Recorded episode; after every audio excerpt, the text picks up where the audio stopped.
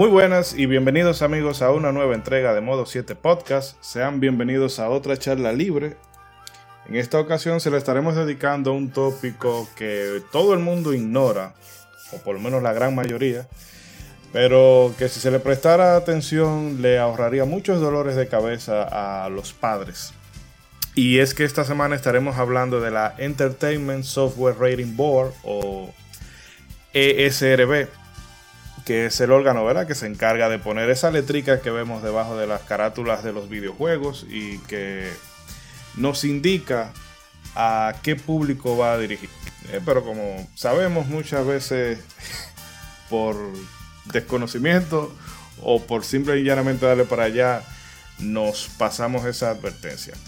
El programa de hoy va a estar un poquito de no desolado, pero sí se nos ausentaron unos cuantos compañeros por diversas cuestiones. Este fin de semana en República Dominicana la cosa ha estado un poquito incómoda en, en cuanto a lo político, apagones generales y todo eso. Entonces, eh, pero hoy estamos aquí al pie del cañón, Ichidori quien les habla, y ese personaje amado por los buenos y temidos por los cobardes. Voltron, el defensor del universo. Digo, no.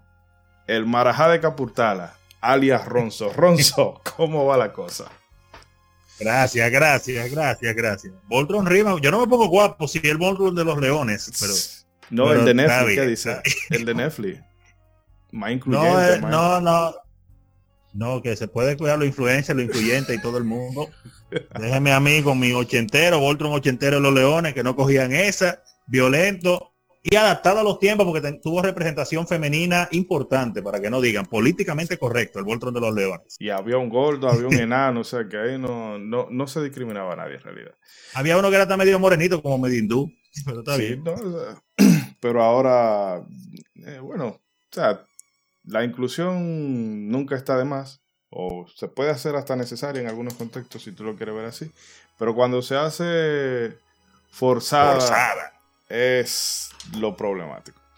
Pero bueno, no vamos, no vamos a meternos en ese berenjenal y eh, como le decías, nuestros compañeros Edric 296 y el agente Cobra han tenido algunos compromisos o dificultades eh, Parece que trabajaban en la Junta cuando viene a ver. Sí. Son responsables del algoritmo ellos. ¿eh? Cuando viene a ver fueron ellos que lo que hicieron que colapsar el voto automático.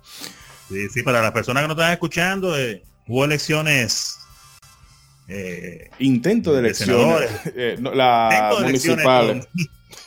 De las municipales. Y por primera vez en la historia democrática, después de la dictadura de Trujillo, las elecciones hubo que cancelarlas después de cuatro horas de comenzada por todas las irregularidades que hubieron. Así que el país está no. como un caldero ahí de, Sancocho y riendo, caramba. Que incluso ayer yo quería poder ver la película de Sonic ayer, domingo. Eh, esto cuando se graba 17 de febrero, en los momentos que se graba esto para poder dar una impresión, pero el ambiente estaba tan tenso ayer que yo dije, no, yo mejor me quedo aquí tranquilo en casa y, ya vemos la semana Pero bueno, eh, lo que sí que tenemos ahora una faena interesante, este tema de la SRB, o mejor dicho, la ampliándolo mejor, la clasificación de los videojuegos es un tema que da, eh, aclara muchas muchas cosas que, ¿verdad? que solamente vemos la letrica y vemos que tiene un número, pero no, no nos detenemos a ver cuáles son las implicaciones y cuál fue el, origen. Exacto, y el origen de toda esa chercha, porque eh, realmente Mortal Kombat hizo, hizo un juidero, como, como se dice popularmente por aquí. Eh, sin más preámbulos, señores, vamos a hacer una pequeña pausa, un corte y venimos con todo el contenido del podcast. Gracias por escucharnos.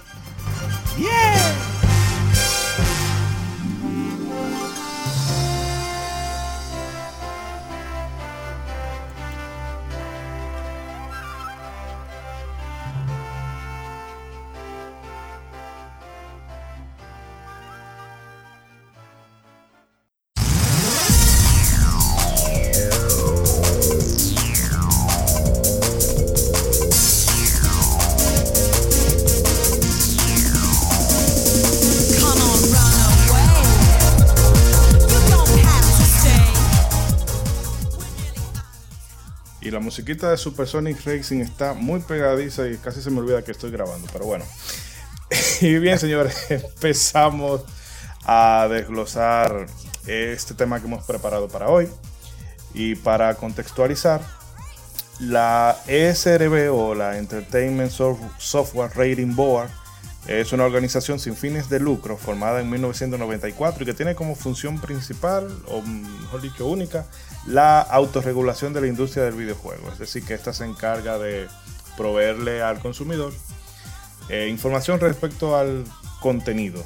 Eh, este sistema que se utiliza fue creado mediante trabajo conjunto de instituciones que trabajan con los niños, así como expertos académicos y toma inspiración de otros sistemas de clasificación como son los bueno por lo menos aquí en República Dominicana se estilaba la clasificación A, B, C para mm, definir qué contenido eran aptos para toda familia, para adolescentes y demás. Bueno, ese es uno de, los, vamos a decir, de los modelos bases.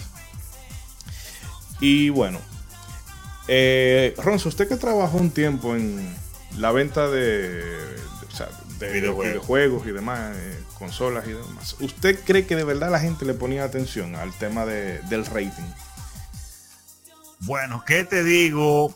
De, bueno, en porcentaje, en porcentaje, vamos a decir que un 10% de las personas le ponían atención. No voy a decir que, que ninguno, porque en verdad sí había muchas personas que se guiaban de eso, especialmente padres con niños porque hay que decir, así como hay muchos que no le importa nada, hay muchos que sí se preocupan por el contenido que consumen sus hijos. Y yo debo decir que sí, yo me topé con, con muchos padres que, iban con los hijos a buscar qué juegos nuevos habían y eso, y chequeaban su clasificación, decían, eso se lo puede usar un muchacho.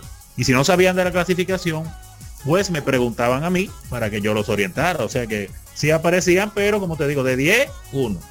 No, y ese es el problemático, que luego hay cada vez que hay un tiroteo en una escuela, como pasó, bueno, como pasa siempre en Estados Unidos, que es raro la semana donde no ocurre un evento de estos, desafortunadamente. Lamentablemente, sí. Eh, en México hace poco también hubo un incidente y el chivo expiatorio fueron los videojuegos. Videojuegos violentos. Ah, van a decir que King of Fighters causó eso. Mm. Porque eso es lo que más se juega en King of Fighters. en México del juego en México, como dicen, eh, ¿cómo era? Eh, creo que era como Street Fighter es de Japón, pero Kino es de nosotros. Exacto. Kino es México, México. Ellos se lo se adueñaron de King of Fighters, definitivamente. Pero que mm, eso de usar al videojuego, ¿verdad? Como cabeza de turco. Es, o sea, es una respuesta fácil a un problema complejo. O sea, fácil y no por eso acertada en el sentido de que los juegos ¿verdad? tienen la clasificación y te dicen desde de entrada qué contenido es, o sea, qué juego es apto para qué niño. O sea, tú como padre debes de, debes de vigilar que si tu hijo de 5 o 7 años no se ponga a jugar GTA o God of War o Doom, una cosa por el estilo. Dark Souls, cosas como esa, un niño de 7 años de, cabezando gente. No. Entonces, porque, eh, y aunque también ya eso sería tema de otro debate, que posiblemente, bueno, Edric, como brega mucho con la psicología, o mejor dicho, su área, y Alejandro también, pudiéramos hablar un día de, detalladamente del el efecto de la violencia de los videojuegos en la conducta de los niños. Para hacer una invitación, sí. Desmitificar ciertas cosas. El caso es que cómo se fundó esta institución, la SRB. Bueno, a principios de los años 90 ya el mundo del entretenimiento en Estados Unidos se encontraba en bajo ataque por diversos grupos conservadores. Ya eh, en la década de los 80 se había implementado el el Parental Advisory Label, que es esa etiqueta que tienen los discos que dice, bueno, esta canción tiene contenido explícito. Y bueno, fue por un, como se dice popularmente por aquí, un revolú que se armó por una serie de canciones que entre ahí, ahí bailó Frank Zappa, bailó, bailaron lo de Twisted Sister y demás. Por eso muchachos eran buenos, Twisted Sister. No, pero que es realmente esa. Las, las canciones tenían un cierto, cierta temática con doble sentido, pero no necesariamente, como se demostró, eh, se hablaban de casos sexuales, que era lo que la gente se llevaba la, la, mano a la cabeza, de que cómo no están, nadie quiere pensar en los niños. Y bueno, eso dio un, un debate grandísimo y que incluso anda una lista por ahí de los 15 sucios, que son las canciones más... Eh, las canciones más, subiditas de tono que el grupo conservadores entendían que no, no debían de existir. En, ese tiempo. Exacto. Y ahora ha cambiado un poco la cosa, pero bueno, ha cambiado bastante. Ha cambiado bastante, porque de una canción de Twisted Sister a esta canción que dice Me pide, eh, hay un salto. Hay un salto muy y sonando, y sonando a nivel internacional, no es que una cosa local, sino que son, son canciones que se pega el ritmo y tú lo escuchas en todas partes del mundo. Ahora está pues muy de moda la música urbana y artistas de diferentes países, tanto en, eh, en español como en inglés, buscan artistas así que, de reggaetón, de dembow y esas cosas para grabar ese tipo de letras y coros en las canciones porque es lo que está de moda. Esa sinvergüencería. Yo quisiera escuchar esa listica de esas 15 canciones que en ese tiempo eran eran subiditas de tono, como usted dice. Para compararla con Cherry Pie de Warren. Cherry Pie, que esta canción sí es pornográfica. Que por cierto, hay un, yo vi hace poco un video de sobre esa canción de que el tipo se frustró porque todo, él hizo 20 mil cosas después de eso y la gente lo que quería era cherry pie. Es que, lamentablemente el ritmo es demasiado contagioso. Es vagamundísima, pero es que es demasiado contagiosa. Yo le invito a todos los a todos los oyentes mayores de edad que por favor se, se googleen esa canción Cherry Pie de la agrupación Warren con W y si no saben inglés, busquen la traducción de la letra para que gocen. y si tienen 16, busquen la que yo no le voy a decir nada a sus padres. Y siguiendo con el tema. amigos. Eh, bueno, no solamente la música, sino que la televisión estaba cogiendo fuego por el tema de la violencia.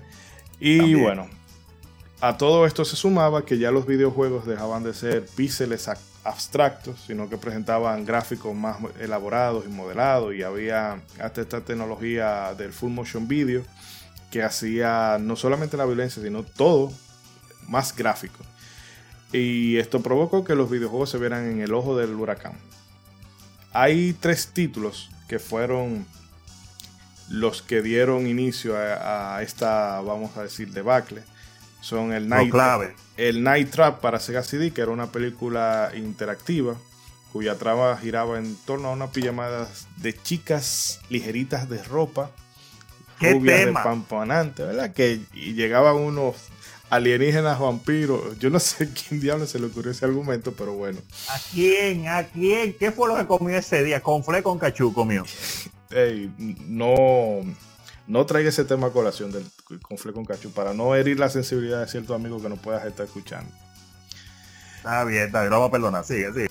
Eh, por otro lado estaba el Lethal Enforcers de Konami, que era un arcade de disparo parecido al Virtual... Era el Virtual Cop, sí. Eh, este juego de Sega que tú ibas disparando sí, a... Virtual Cop fue primero, sí.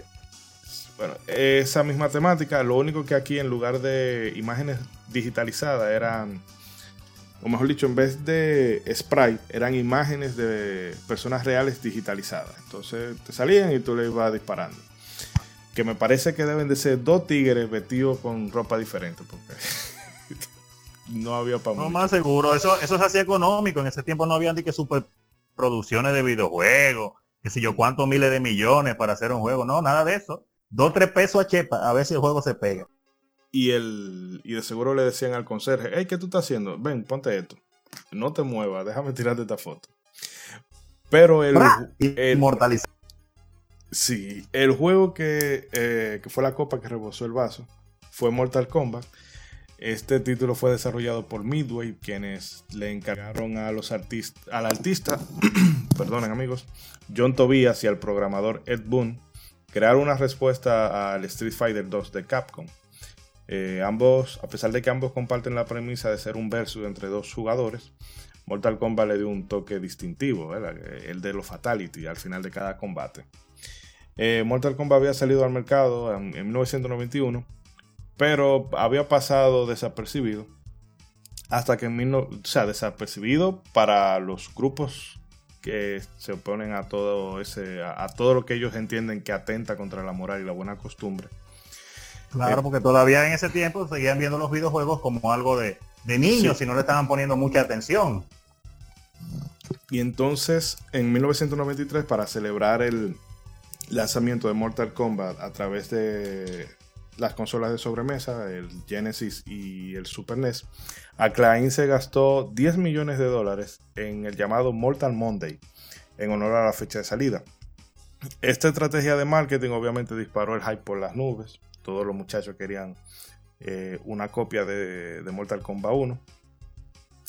Y bueno, obviamente esto les pedían a sus padres que se lo compraran. El problema es que entre todos estos muchachos que le decían, papi, papi, cómprame este juego, estaba un niño de 9 años que era hijo del jefe de staff del senador de Connecticut eh, en esa época, que era el demócrata Joseph Lieberman. Eh, poco tiempo después, ¿verdad? Porque el, el jefe de staff le dijo, mire, yo, el hijo mío me pidió que le comprara este juego. Pero lo que yo vi, eso ya eh, clamaba al cielo. Gente que le arrancaban el cráneo y se le quedaba la espina dorsal eh, guindando, gente que le atravesaban y le arrancaban el corazón y cosas por el estilo. Y esto obviamente dijo, no, ellos habrán dicho, bueno, esto de los videojuegos se nos está yendo de las manos. Eh, poco, como ya habíamos dicho, poco después, Lieberman llamó a capítulo a toda la industria del videojuego como para decir, ven acá mis hijos, ¿qué están haciendo ustedes? Eh, pero en realidad hay que reconocer que el tipo no era tan, no fue tan leonino, tan rígido, sino dijo, miren, esto ustedes no pueden andar así por la libre, así que organícense, hagan su propio sistema de, rating o de lo contrario, el gobierno va a meter la mano en el asunto. Y bueno, eh, obviamente esto generó todo tipo de reacciones, empezando por gente que decían que cómo tú puedes dejar que la industria que está haciendo este tipo de contenido sea la misma que se regule. Y tirijalas, se escribieron, corrieron ríos de tinta, como se pueden decir, como se suele decir, gente escribiendo en, en diarios, eh, que pedían incluso que los programadores de los videojuegos debían usar las fotos de sus hijos dentro del juego para ver si, eso era bueno y cosas por el estilo. En fin. Eh, las audiencias empezaron en diciembre de, ese mismo año, 1993. Y hay dos cosas a destacar. Es que durante las audiencias, los grupos conservadores tenían un frente unido ellos atacaron a la, industria del videojuego con, fiereza, la acusaron de promover crueldad, misoginia, inhumanidad entre los niños. Y el buque insignia que ellos usaban era el Night Trap, diciendo, ¿cómo es posible? ¿Usted dejaría que un hijo suyo, que una hija suya saliera con alguien que acabara de jugar ese juego? Entonces era el tipo de declaraciones que se hacían ahí, muy estos debates que se hacen más apelando a la, emoción que, a la razón y bueno. Eh, pero, por otro lado, Nintendo y Sega estaban, ellos trasladaron la guerra que tenían en el mercado al tribunal. Eh, ¿Por qué? Porque, como todos sabemos, Nintendo tiene, siempre ha mantenido esa, política de hacer juegos más family friendly, más para eh, apelando al público infantil, que eso no es bueno ni malo, pero es, la realidad es así. Eh, y Sega entendía que los videojuegos eran, o sea, que ya el mercado se estaba expandiendo. No sé si usted quiere aportar algo sobre, sobre lo que hemos hablado hasta este punto.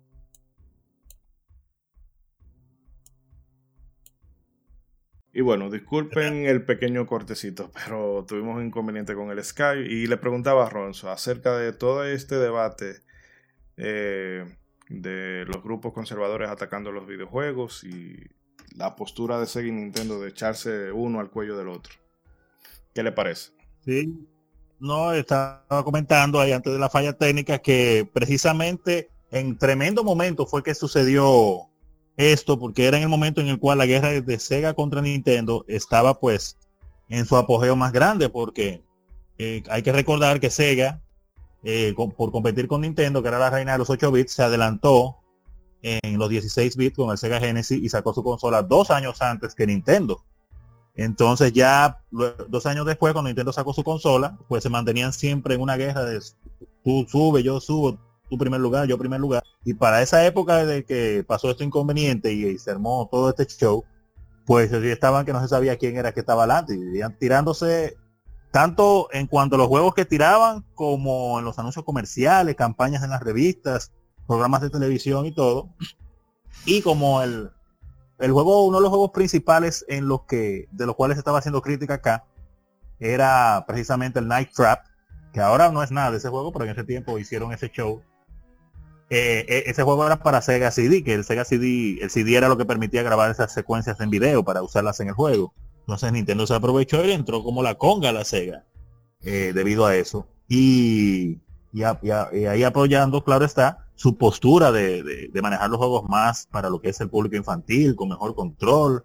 Una postura que siempre habían llevado, eh, a diferencia de Sega, que siempre privaba por ser que más cool, más acelerado, con menos restricciones. Y por eso juegos como la misma Mortal Kombat, Street Fighter y otros, eh, tenían ciertos ajustes que eh, para las versiones de consolas de Nintendo que en la de Sega no se veían. Entonces eso fue un momento impactante con todo lo que pasó ahí y más, ustedes saben cómo se mueven las cosas cuando personas que a veces no están empapadas de un tema se involucran, como fueron todos los políticos que aprovecharon y se involucraron en eso, y las campañas también publicitarias de, muchas asociaciones de protección de los derechos del niño, que hicieron el escándalo, yo no diría que, injustificado, pero sí más grande de la cuenta, cuando todo lo que había que hacer era dialogar. Exacto. Pero por suerte, exacto, sí, pero por suerte la persona, el se me olvidó el nombre ahora del senador que usted me dijo, el nombre eh. americano, el padre del, niño de nueve años. Eh, por suerte era una persona racional y por encima de todo ese show, pues le dio la oportunidad a la industria de los videojuegos de decirle, mira, arregla usted eso, arreglen ustedes eso, organícense, y eh, verifiquen. Si ustedes no lo arreglan, entonces nosotros le ponemos atención. Y era algo que yo lo veo muy bien, porque el problema del exceso de libertad es ese. Siempre va a haber una persona que se va a pasar de la raya. Y eso eran los comienzos de, la industrialización a nivel mundial de, los videojuegos. Ya tenían rato los videojuegos, pero ya como una industria eh, con, un aporte a un capital importante, pues fue en los 90 cuando explotó definitivamente y muchas personas se interesaron, grandes compañías en los videojuegos. Y hacía falta algo como, algo como eso, algo como un organismo regulador. Yo lo vi excelente eso. Pero continúe, continúe, que todavía falta más historia. Sí, no, y con respecto a eso, Sega tenía un, un sistema propio de clasificación. El problema es que era muy vago, es decir, te decía... Eh, permisivo, permisivo. Exacto. Te decía, ah, apto para niños, para... O sea, te ponía mature 13, o sea, como para gente madura de 13 años en adelante. Que eso en wow, uno qué maduro el, eh, uno de los senadores le preguntó, ven acá, ¿ustedes consideran que un niño de 13 años es maduro? No. Entonces, ¿por qué ustedes utilizan esta clasificación? Eh, pero vamos a volver un poquito al, al tirijala de Sega Nintendo en este aspecto. De que, claro, claro. Eh, el tema con esto es que la postura de Nintendo resonó bastante con la de los senadores porque la veían un poquito más prudencial y Sega tenía ese carácter, como lo habíamos dicho, de ser el niño, el niño rebelde. Eh, esto le generó bastantes problemas porque ya no solamente era eh, el, asunto del Sega CD con el Night Trap, sino que el Enforces, Enforces tenía, eh, venía con una pistola a lo que ah, el, senador Lieberman le preguntó, ustedes en su guideline dicen que no aprueban contenido que fomenta la criminalidad, pero ustedes están premiando que un niño apunte a una, a una pantalla de televisión y cada vez que mate a un personaje, ok, es un sprite, pero la idea se entiende, tú lo estás premiando. ¿Cómo eso no no está fomentando la, criminalidad. Eh, luego, a Sega se le siguió poniendo contra las cuerdas al hacerse mención del anuncio que tenía de la publicidad de Mortal Kombat. Se supone que el producto era para niños mayores de 13 años, pero en la publicidad aparecían niños de, menor, de, edad menor. Entonces, eh, Nintendo, aprovechando la que el hierro estaba caliente, remató diciendo de que originalmente Night Trap no tenía clasificación. Que tan pronto ellos empezaron a recibir el fuego de los grupos mediáticos y conservadores y la política, empezaron a clasificar los juegos, pero que era muy posible que niños menores de edad hubiesen entrado a la tienda o los padres hubiesen entrado a la tienda y se hubiesen llevado un producto sin saber qué se estaban llevando. Entonces, eh, eso fue, ¿verdad? Eso fue pim pam pum. Ahí Sega quedó, quedó muy, muy mal parada. Quedó dañada y quedó de fea. Eh, sí, porque Nintendo, mm, eso sí tenía el vicepresidente de Nintendo de América, Howard Lincoln, ese tipo era abogado, los ayudó a salir de una demanda que le había puesto Universal por los derechos de Donkey Kong. Y ese tipo, él comía, él comía abogado novato en el desayuno, como se suele decir. Entonces. Con esa cara tan fresh que ese tigre Sí, porque el pero, pero, no era fácil. Y esa misma agresividad eh, de, abogado litigante la llevó a la escucha, mientras que eh, Sega, por otro lado, quien los estaba representando era Bill White, el vicepresidente de marketing, que todavía era, como usted ve, esos, esas grabaciones de esa audiencia están ahí en YouTube, ustedes las pueden buscar y ustedes pueden ver que era muy, estaba verde en esa época. Ah, pero yo voy a buscar eso, yo no lo he visto. Sí, e incluso hay un documental del Gaming Historia que narra, ¿verdad? Todo, todo ese suceso. Eh, lo único que tiene la limitante del idioma, que está en inglés, pero al que no, al que en eso no le represente ningún tipo de inconveniente, puede verlo sin problema, que no tiene desperdicio. Aquí no vamos a entrar en detalle de, de todas las cosas que se presentan ahí porque realmente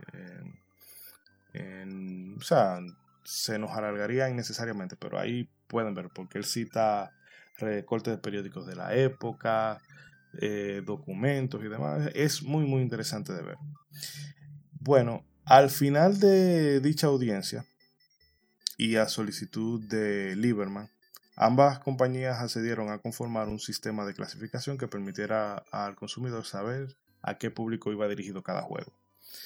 Eh, esto en febrero de 1994 dio al traste con que se introdujera en el Congreso de los Estados Unidos la Video Game Rating Act, donde se le otorgaba un año de plazo a la industria para que creara su sistema de regulación o en caso contrario, como habíamos dicho, el gobierno iba a meter la cuchara y otra historia tendríamos. Ay, ay, ay. Yo me imagino de que el gobierno. ay, que eso sería bueno mm, debatirlo ahora, de, de, por qué es importante que el gobierno se mantenga alejado, se mantener al gobierno lejos de un sinfín de cosas, empezando el entretenimiento. Porque eh, la industria, claro, puede, porque están los conocedores, ¿verdad? Yo sé cuál es mi público, cómo se maneja, cuál es su idiosincrasia.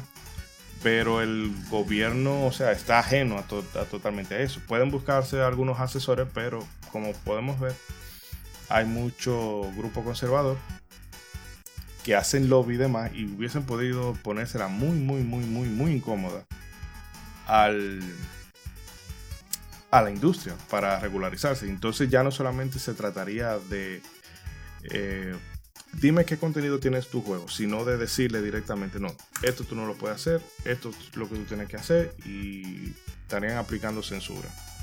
No sé qué, cree usted. No, precisamente que normalmente cuando, se dan esos casos, o se han visto casos parecidos en otras ramas de la industria, sucede eso, ponen a una persona eh, pues en cabeza para ayudar con la regularización, que muchas veces no tiene bien ni idea de cómo se maneja el producto o los productos, Y en el caso de los videojuegos que son tan variados y una industria que estaba en crecimiento en ese momento, que creció debido precisamente a las libertades de creatividad que tenían los desarrolladores de, inventar nuevas ideas eh, basándose en, el, consolas, el hardware y el apoyo que le dieran las compañías. Entonces imagínese una persona censurándolo, censurándolo, no, no dejándolo usted avanzar, cada paso poniéndole algún tipo de chequeo, no.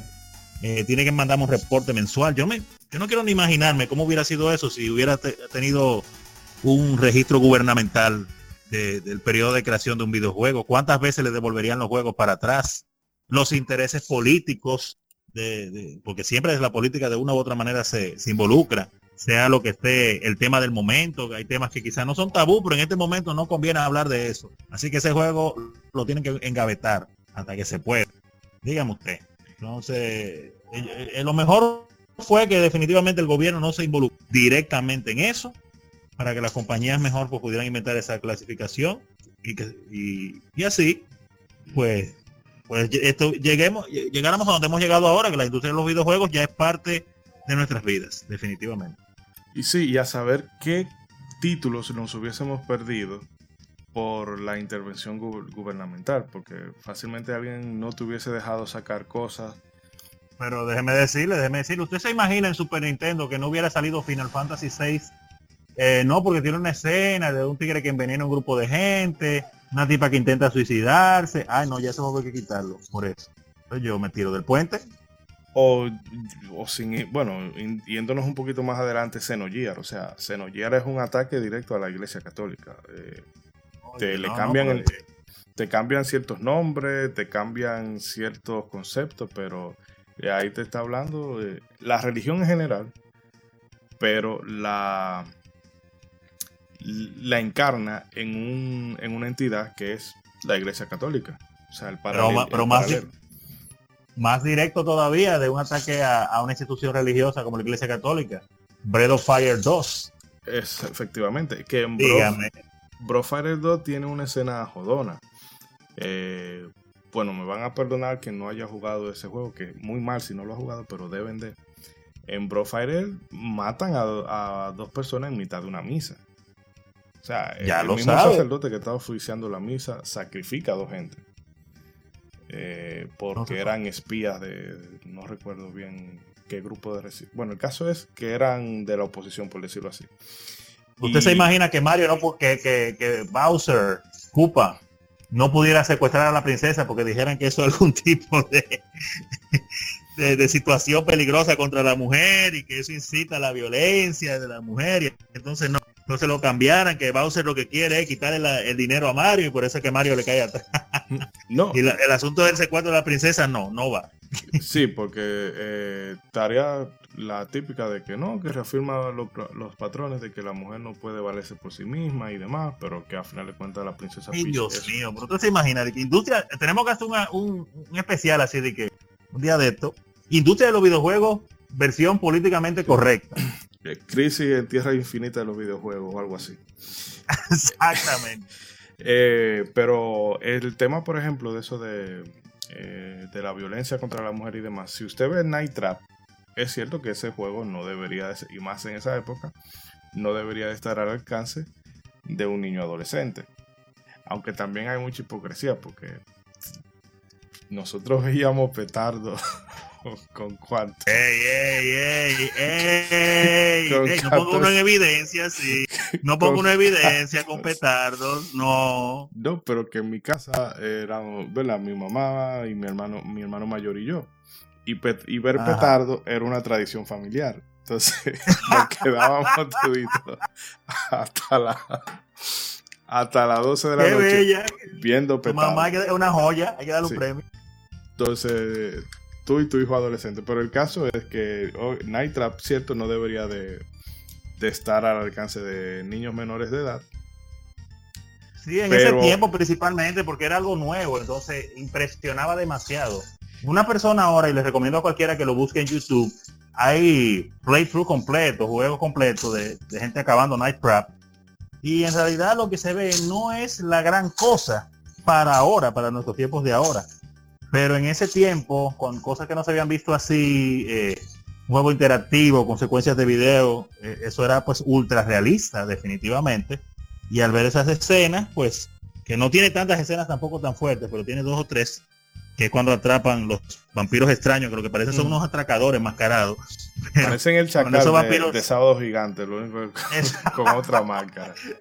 Nada más le falta que le pongan la trompeta. Realmente parece, y más con la baja resolución del video, parece más el chacal todavía. Pero en ese tiempo, solamente las escenas cuando en algún momento tú fallabas en poner una trampa y capturaban a uno de tus personajes, era que se veía eh, pues ese asunto de, de una secuencia que, que pudiera causar cualquier tipo de inconvenientes. Y esas fueron por las que lo llevaron a juicio, definitivamente. Pero en realidad el juego no era tan fuerte para los estándares de ahora pero para ese tiempo impresionó pues muchísimo. Y pues había, había, había que, que ponerle ciertas restricciones.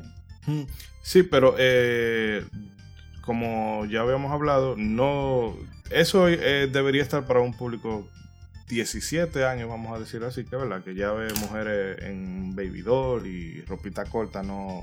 Sí, que pues que tiene, que tiene cerebro para manejar esas ideas porque ya tiene la madurez necesaria, claro está. Pero en ese tiempo lo que querían era vender, vender y vender. Pero que luego de esto se, Sega retiró todo lo, todas las copias de la estantería, que eso me pareció un poquito extremo, porque era simple y llanamente de adecuar eh, la clasificación al público que iba.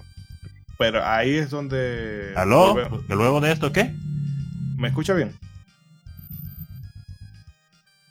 Bueno, eh, déjeme terminar la idea y entonces ahora hacemos la, reconexión. Hello. Ahora sí no lo escucho.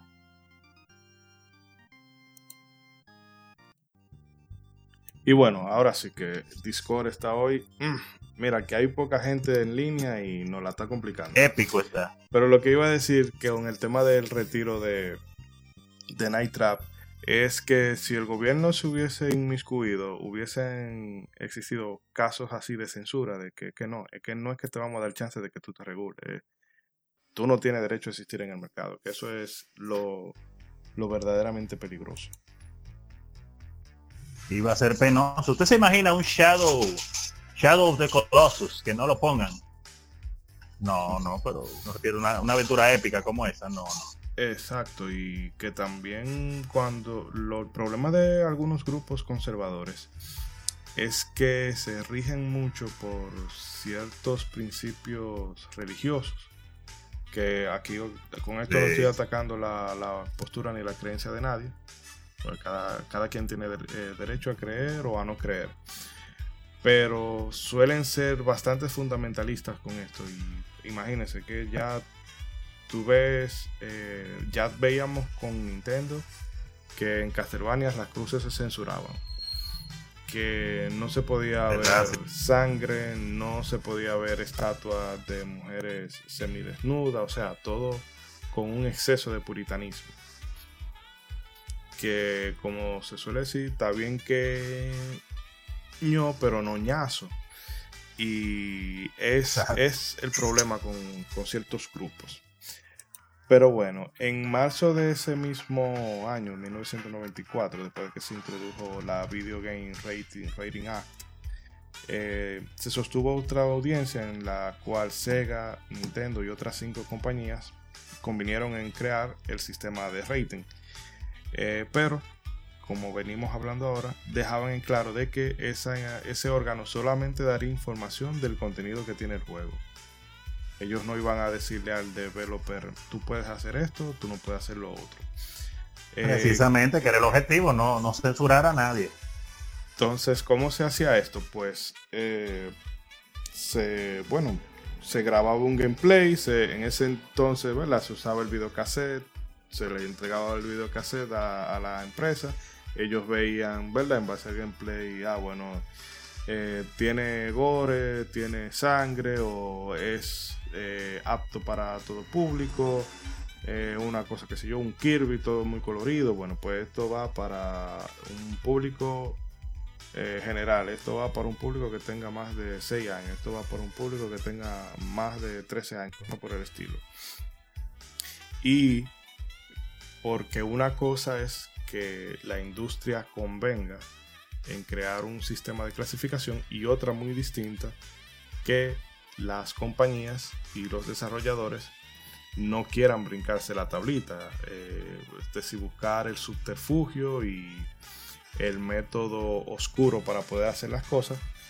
Eh, entonces se acudió a los grandes retailers, los que dijeron, bueno, eh, nosotros ya una vez se establezca este sistema de clasificación, nosotros solo vamos a comprar y vender juegos que hayan pasado por el sistema. Es decir, que el que quería hacer las cosas por la izquierda se la iba a ver fea porque ni Walmart, ni Toys R Us, ni todas esas grandes cadenas le iban a vender el producto.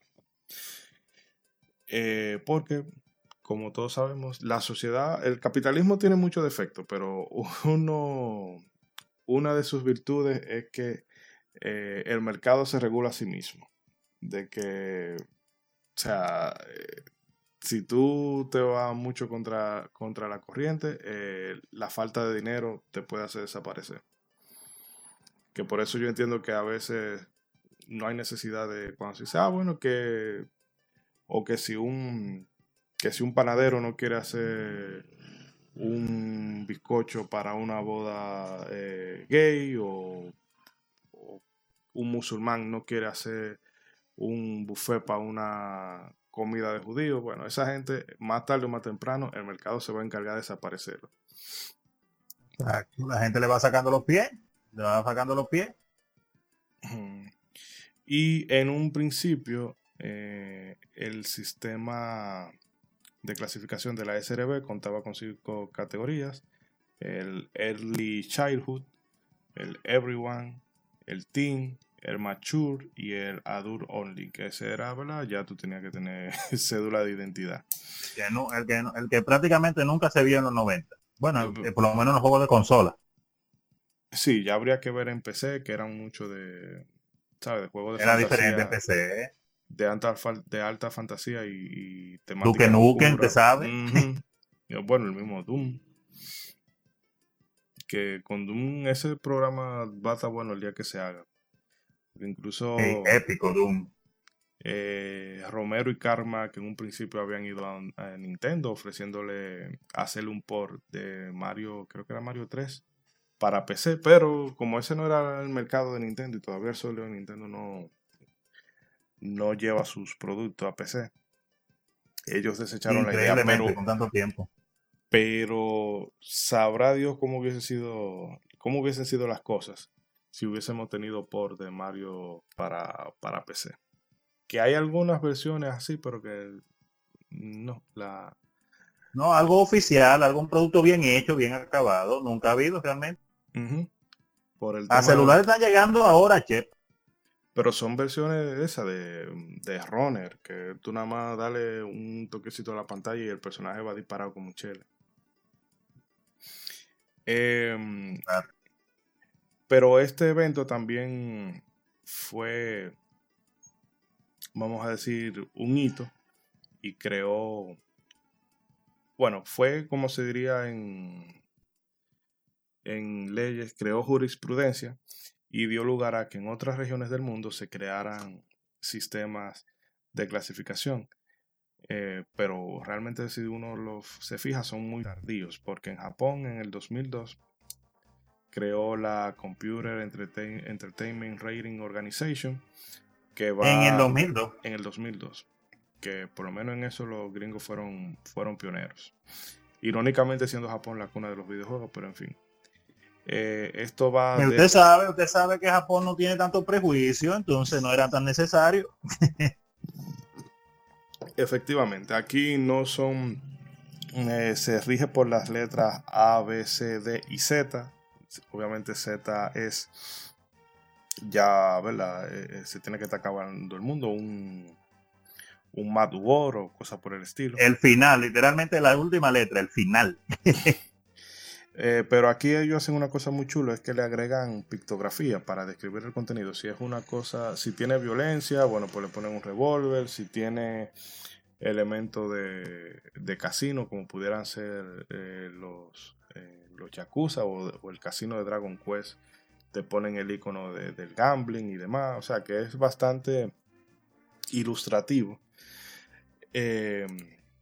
y luego en 2003 se crea en Europa el Pan European Game Information o PEGI como se le conoce, que no es que creara un sistema de clasificación, sino que más bien todos esos sistemas que había en diferentes naciones, ellos lo eh, consolidaron todo en uno solo y dijeron, bueno, mire, en Europa no vamos a mover con esto. Y ahí va desde los 3 a los 18 años.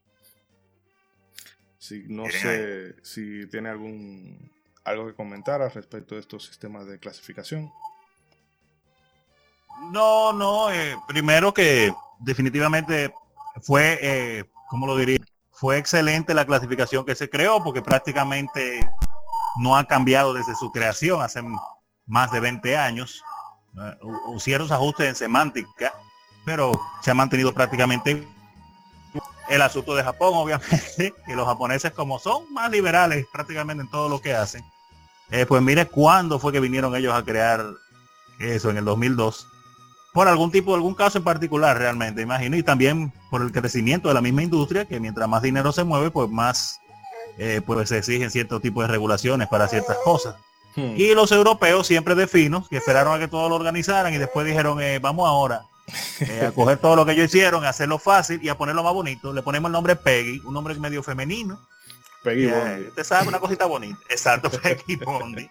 Una cosita bonita y fina. Los europeos haciendo de la suya. Pero bien ahí. Pues bien, eh, esto sería básicamente el recorrido por toda la historia del origen de la SRB y la clasificación de videojuegos. Nosotros vamos a hacer un corte y vamos a poner un poco de promoción. No sé si algunos de los muchachos nos querrá enviar un audio, Dando su opinión al respecto.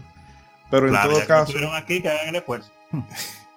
Pero en todo caso ya mm, eh, vamos a hacer el corte aquí y venimos con las conclusiones finales. Bueno, con las conclusiones, que verdad, si son conclusiones son finales. Claro. Que no me escuche el espíritu de don Mariano Lebrón Sabiñón para que no le dé un colapso. La Real Academia lo va, lo va a llamar ahorita, no se preocupe. no se muevan amigos, continúen con el contenido.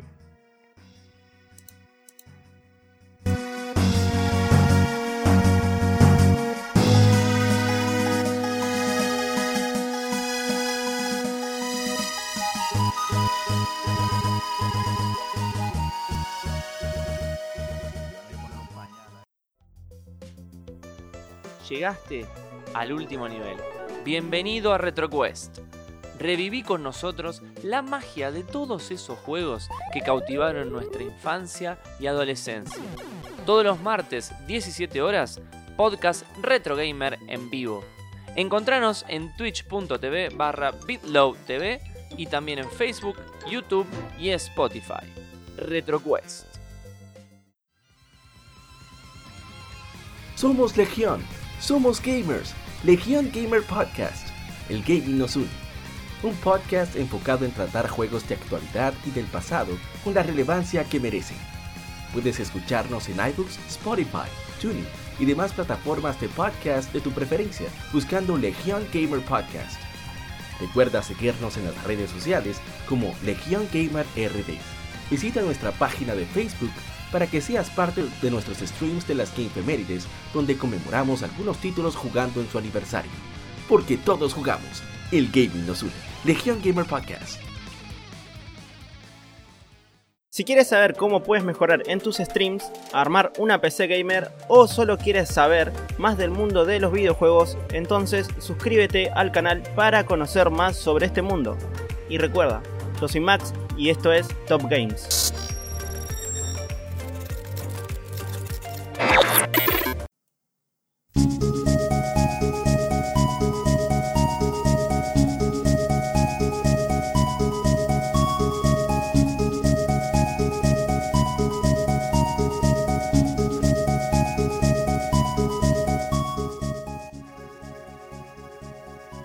Y bueno, queridos amigos, llegamos ya al final del programa de hoy, que nos ha quedado cortito en comparación a, a la duración que tenemos, que solemos tener en el podcast. Pero bueno, es que también estar solamente nosotros dos, quizás eh, con la intervención de nuestros otros compañeros no solamente se hubiese alargado más el programa, sino que también hubiesen podido aportar otras perspectivas. Pero eh, creo que lo que hemos presentado aquí hoy es más que suficiente para tener las nociones de todo este tema de la clasificación de los videojuegos.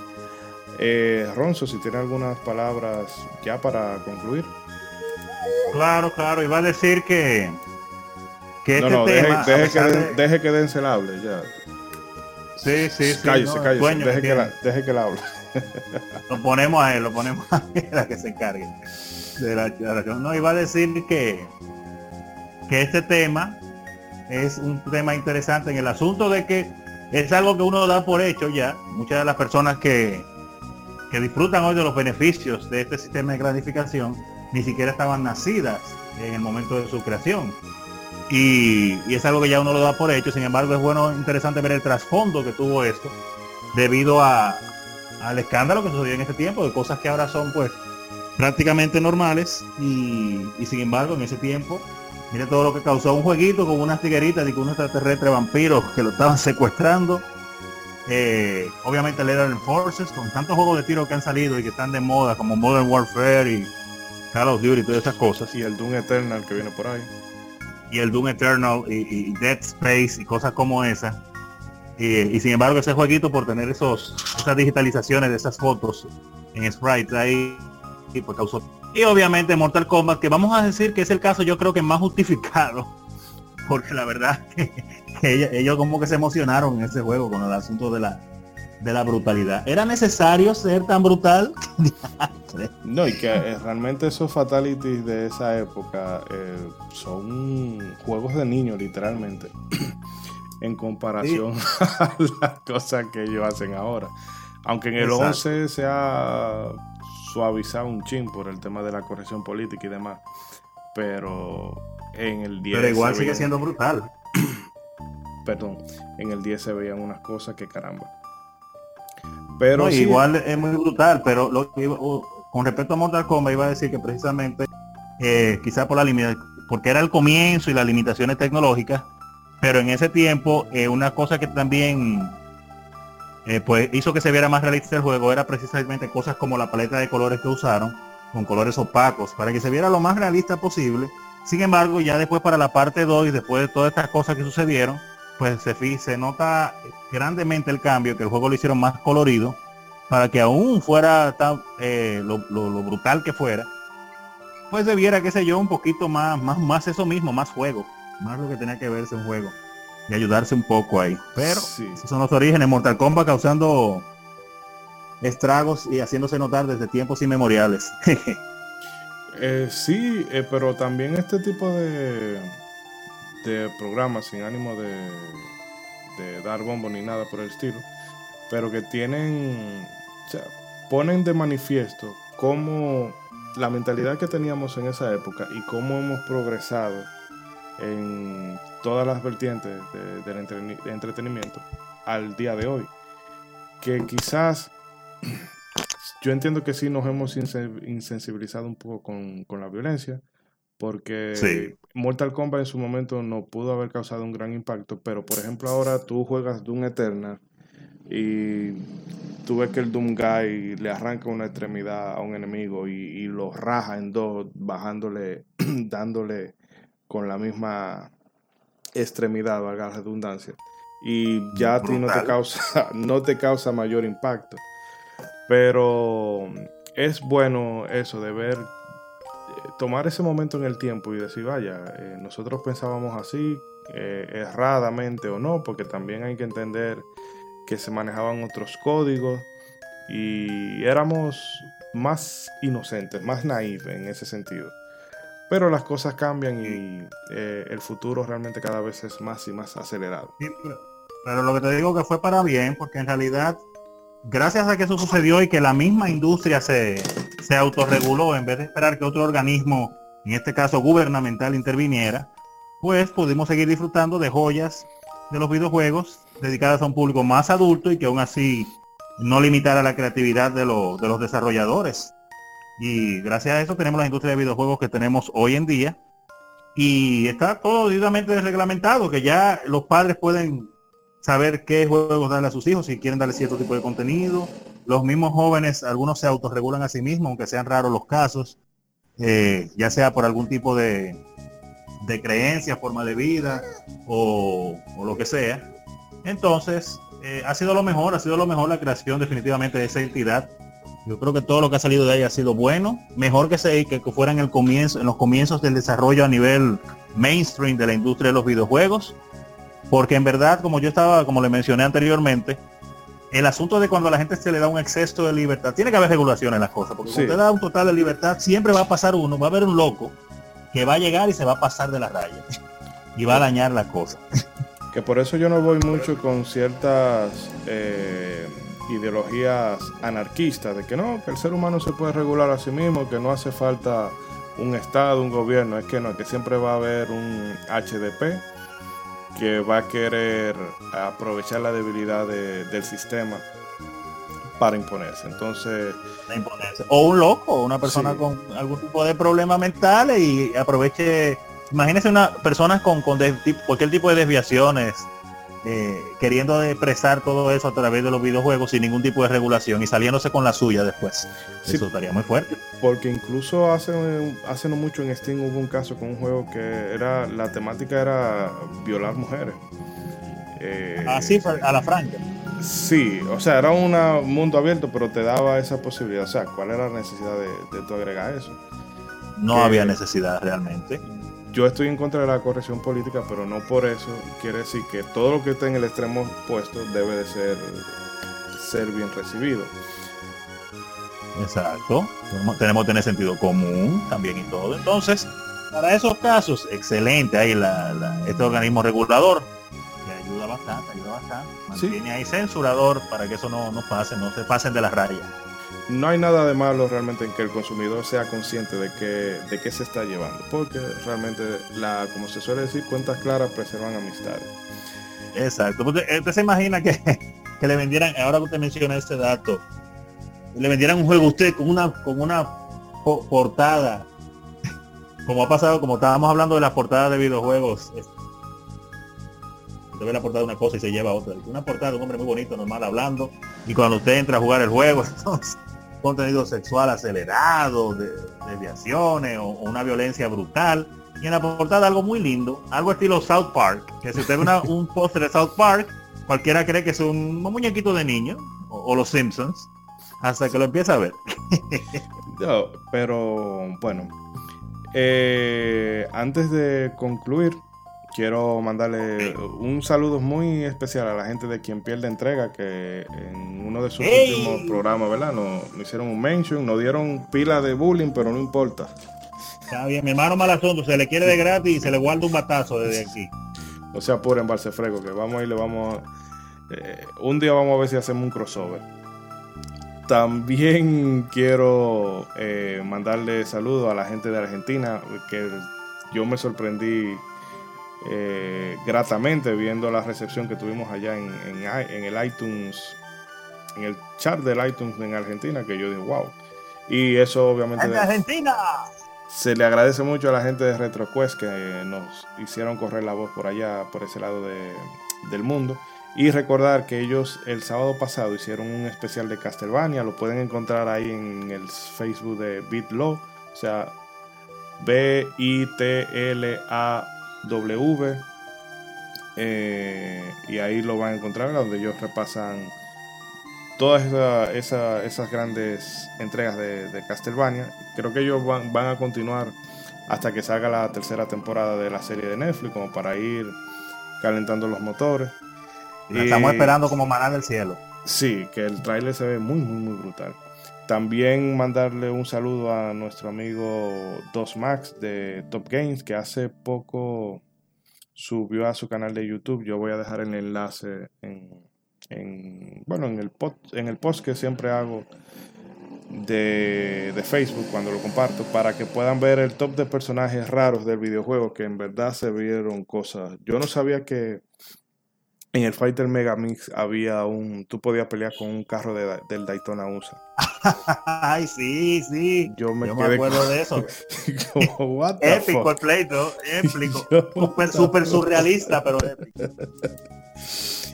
Y bueno, como siempre también mandarle un saludo a nuestros compañeros de Legion Gamer, que en la semana pasada estuvimos un poco hablando de la película de Sony, también eh, de las últimas novedades eh, con respecto, incluso bueno, hasta del coronavirus se habló por ahí.